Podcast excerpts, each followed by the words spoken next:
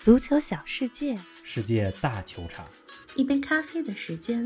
陪你聊足球，但不止于足球。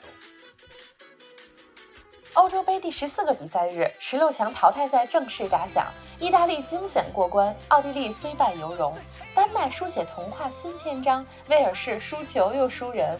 艰难跨越奥地利这道坎儿，意大利晋级八强之后的前景如何？四球大胜威尔士，丹麦足球有哪些值得被喜爱的理由？更多精彩内容以及荷兰与捷克、葡萄牙与比利时大战的前瞻，尽在本期欧洲杯早咖。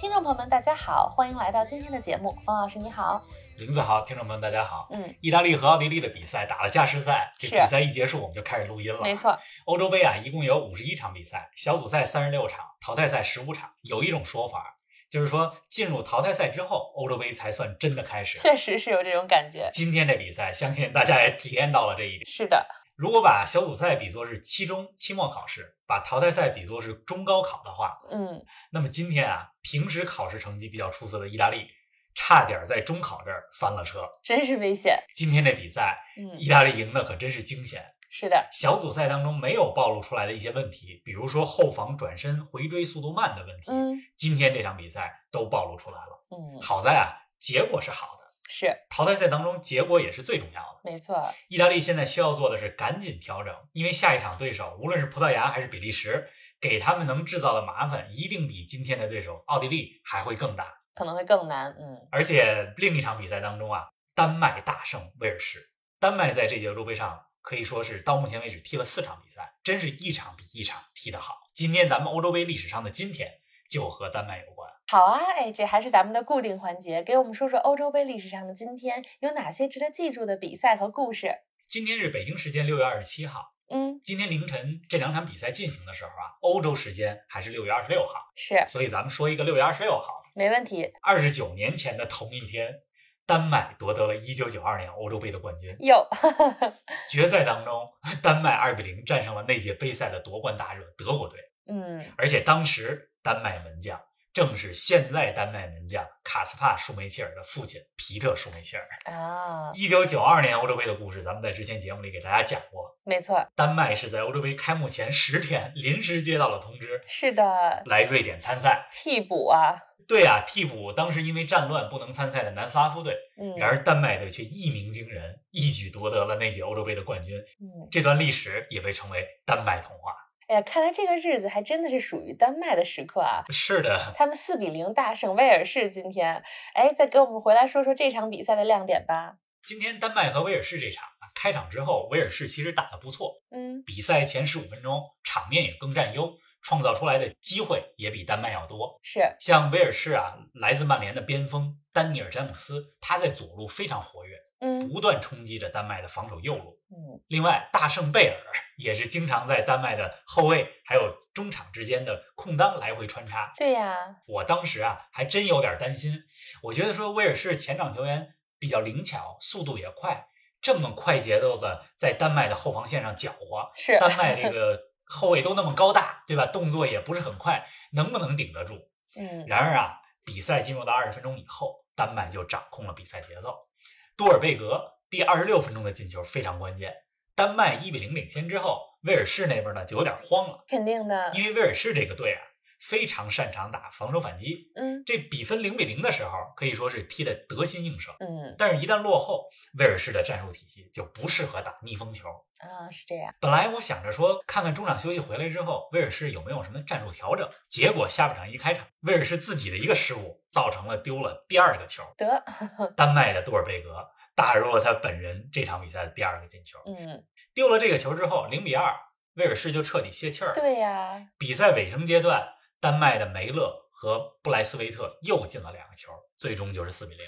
是啊，比赛那会儿到了尾声阶段的时候，威尔士的防守已经是形同虚设了。冯老师，我看你在看球过程中也发了微博，说丹麦的角球今天很有特色，给我们说说。对我发微博的时候是上半场，是的，当时丹麦连续获得了三个角球。嗯而且这三个角球的质量都非常高，战术还各不相同。嗯，一个是正角位抽向球门后点，一个是低平球打到小禁区里边，是还有一个是弧线球传中。你从这些细节能看出来，人家丹麦在战术上是有备而来的。是的，这赛前一定认真部署过角球的战术该怎么踢。有策略，没错。另外，虽然今天这场比赛是在荷兰进行，但是现场大部分球迷都来自丹麦。对啊，丹麦球员们呢也非常会和观众互动。嗯，你像丹麦的中场大将赫伊别尔，高举双臂招呼着丹麦的球迷们，让大家的喝彩再热烈一点。是丹麦足球啊，一直很有魅力。借用一句网络用语，不知道大家喜不喜爱丹麦足球，反正我是爱了。是啊，哎，方老师，我知道你是一直非常关注和喜爱丹麦足球的，但我想很多听众朋友们是看了这届欧洲杯，看到整个丹麦队在埃里克森事件当中的团结和感人瞬间，可能才刚开始喜欢上丹麦队。你说丹麦足球一直很有魅力，给我们讲讲你的理由。这样，丹麦今天不是四球大胜吗？嗯，那咱们就用四个关 键还词是四儿点。来说说丹麦足球的魅力所在。好啊，而且说每个关键词儿的时候，我举一些球员和故事来作为例子。没问题。你看这么着怎么样？好啊，那第一个关键词呢？这第一个关键词啊，嗯就是团结。嗯，这个我想不用过多解释。两周前发生的埃里克森事件，大家也看到了，丹麦球员之间、球迷之间有多团结。没错，像埃里克森接受治疗的时候，丹麦球员们围成一道墙，守护着埃里克森。嗯，同时呢，这样也能让观众们免于看到紧急抢救的画面。是的，不光是今年的欧洲杯，大家如果回头去看1992年丹麦夺冠的那届欧洲杯，你可以看到那届欧洲杯当中，丹麦的实力在八个球队里算是倒数的。当年之所以能够夺冠，靠的也是团结，嗯，团结就是力量。这句话在丹麦足球身上体现的淋漓尽致。确实是。您正在收听的是《足球咖啡馆》，一杯咖啡的时间陪你聊足球，但不止于足球。欢迎您在各大音频平台关注我们的节目，同时欢迎关注冯老师的足球评论公众号“冯球必侃”，让我们一起聊球、砍球、追球。哎呀，说说第二个关键词，你挑的是什么呢？第二个关键词是坚毅，嗯，也就是坚强、有意志力，在逆境当中呢，人家能够绝地反弹。是，今年欧洲杯就是个很好的例子。第一场埃里克森事件之后，丹麦球员经历了巨大的心理冲击，在这种情况下，继续返回赛场踢球，零嗯比一输给了芬兰。第二场一比二输给了比利时，嗯，两连败之后濒临淘汰的情况下，第三场背水一战，体现出了非常高昂的斗志，很有四比一韧劲儿大胜俄罗斯，是的，最终以小组第二的身份进入到了十六强当中嗯。今天又是四比零大胜威尔士，是啊，连续两场比赛进四个球，这在欧洲杯历史上这是第一支球队连续两场比赛进四个球。非常厉害了。嗯，而且丹麦足球的坚毅作风，在一些球员的身上，我觉得也有很好的体现。比如呢？比如说现在的丹麦中场嗯赫伊别尔，他是热刺的后腰，这名球员啊，我一直非常喜欢。哎不仅我喜欢，而且瓜迪奥拉和穆里尼奥也很喜欢。嗯，这个瓜帅和穆帅啊有很大不同，但是有一点是相同的，那就是赫伊别尔都是他们手下的爱将。你像瓜迪奥拉在拜仁执教的时候，赫伊别尔才不到二十岁，是啊，很看好他的发展。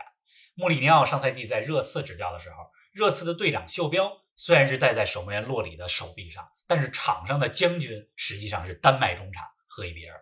另外啊，很多年前丹麦还有个后腰叫格拉维森，在埃弗顿、皇马都效力过，嗯也被称为屠夫， 作风非常硬朗。所以刚才说的这几个例子，我觉得能够代表丹麦足球的坚毅。是的。哎，第三个关键词呢？第三个关键词是先进。很多人的脑海里边啊有一个刻板印象，嗯，什么呢？认为北欧足球是比较粗犷，嗯，主要靠高大的身体、硬朗的作风，是，这没有错。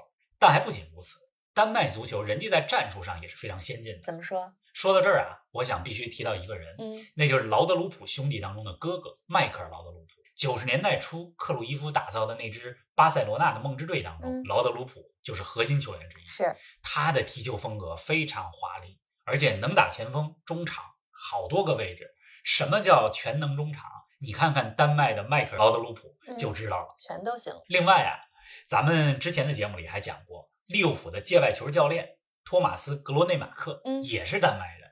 你看人家丹麦人把足球的技战术精细到界外球这个环节，是啊，有专门的界外球教练，这就看出来了，丹麦是在引领着足球发展的潮流。还真是。另外啊，丹麦国内的好多俱乐部，比如说像中日德兰，还有北西兰，人家有着世界一流的青训条件，非常先进。嗯，确实是。哎，第四个关键词呢？第四个关键词是传承。嗯，丹麦足球有着非常悠久的历史，很多人了解丹麦是通过1992年的欧洲杯夺冠，但是在这之前啊，丹麦就在欧洲有一席之地。嗯你，像一九八四年的欧洲杯，丹麦是四强球队。是的，另外，丹麦的球员阿兰·西蒙森还获得过一九七七年的金球奖。嗯这，金球奖是足球这项运动当中的最高个人奖项，没错，而且呢，不仅有球队的传承，还有家族式的传承。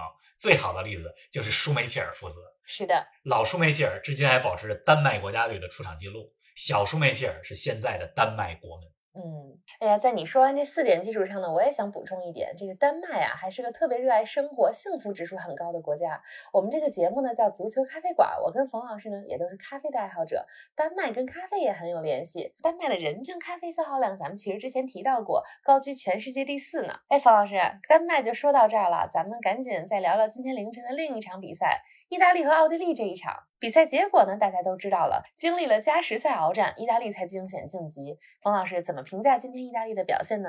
今天意大利的比赛，我觉得可以叫做一波四折。是，第一折，而比赛上半场嗯，意大利就占据了场面优势，对啊大家都觉得意大利进球只是时间问题。 觉得没什么问题。嗯但是到了下半场，就来转折了。嗯，意大利呢，下半场突然好像就不会踢球了一样。是的，奥地利先是打反击，嗯打得有声有色，嗯意大利后卫回追速度慢的弱点暴露出来了。是奥地利越打越有信心，对啊呀、不仅打反击，而且还一度把意大利压制在意大利的半场。确实是。这意大利呢，就出现了挺多明显的传球失误。嗯，奥地利也进了一个球，对，当然被这个 VAR 给吹回来了。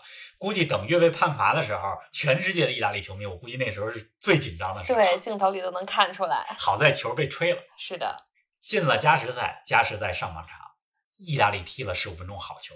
必须要说啊，曼奇尼换上小基耶萨是一个特别正确的决定。嗯，基耶萨在内部的突破能力非常强，他今天的这个进球，从停球到摆脱，再到射门，做的都是非常好。这意大利气势一下就上来了。是啊佩西纳呢，把比分扩大成了二比零。到了加时赛下半场，意大利好像又不会踢 了一样。奥地利呢，在这个时候扳回了一个球，而且必须要说的是，奥地利的两米身高两米的高中锋卡拉季奇，嗯，那个进球贴地头球非常是啊漂亮。他当时决定贴地头球的那个决定是非常坚决的，嗯，这球呢也体现出来了奥地利足球的顽强。是，在这球之后，奥地利其实还有机会，但好在呢，意大利这边守住了领先优势。总之啊，咱们从看问题的角度来说，意大利今天暴露了不少问题嗯，比如说两名年龄比较大的中后卫面对反击怎么办，对吧？中场若日尼奥、维拉蒂被对方限制住的时候怎么办？对呀、这是从问题的角度，但是从积极角度来看，这刚是淘汰赛第一轮，早发现问题不是什么坏事儿。是的，是的，不能一直太顺了，遇到一些问题才好解决。哎，丹麦和意大利呢已经进了八强了。北京时间今晚凌晨，十六强淘汰赛呢将再战两场，荷兰对阵捷克，葡萄牙对阵比利时。到了淘汰赛呢，一想到葡萄牙和比利时当中要有一支球队明天就要回家了，这比赛还没开始，其实就已经感受到了竞技体育的残酷。方老师，给我们前瞻一下这两场比赛吧。这两场球都非常有看头嗯，八分之一决赛一共八场，分在四个晚上进行。是，如果一定要选一个晚上熬夜看两场的话，那一定就是今晚这两场。肯定的。荷兰对捷克，之前跟大家讲过，这是欧洲杯非常经典的对决。嗯，捷克斯洛伐克一九七六年夺过欧洲杯冠军，荷兰一九八八年夺过欧洲杯的冠军。是的，荷兰小组三连胜，状态非常好。嗯但是呢，小组赛对手实力比较有限，嗯而且这几个对手给荷兰的防守强度都不大。嗯，荷兰呢，这届欧洲杯能走多远？我觉得捷克是他们前进路上的真正的试金石。啊，这捷克啊，是一个防守强度非常大的球队，嗯。看看荷兰 是否还能像小组赛那样啊，打出来流畅的进攻，打出来美丽足球嗯。我在这儿打一个 问号，是，因为荷兰以往对这种比赛作风非常硬朗球队的时候，战绩不是很好。啊，尽管说荷兰对捷克，荷兰纸面实力更占优，也有更多明星球员，但是这场球啊，说实话我不太看好荷还兰，是不看好，嗯，或者说捷克能给荷兰制造比较大的麻烦。没那么容易，嗯。那比利时对葡萄牙呢？ 比利时对葡萄牙，比利时这边从小组赛来看，他们主要靠德布劳内和卢卡库这俩大腿，嗯是当然有的时候其实靠俩大腿也就够了。有两个很不错了，嗯，比利时的问题主要还是在于防守，嗯德尔通亨、阿尔德维勒尔德这两个人都已经过了职业生涯最佳状态。嗯，比利时防线比较怕快速反击，是而葡萄牙呢，又恰恰是非常擅长打防守反击的球队。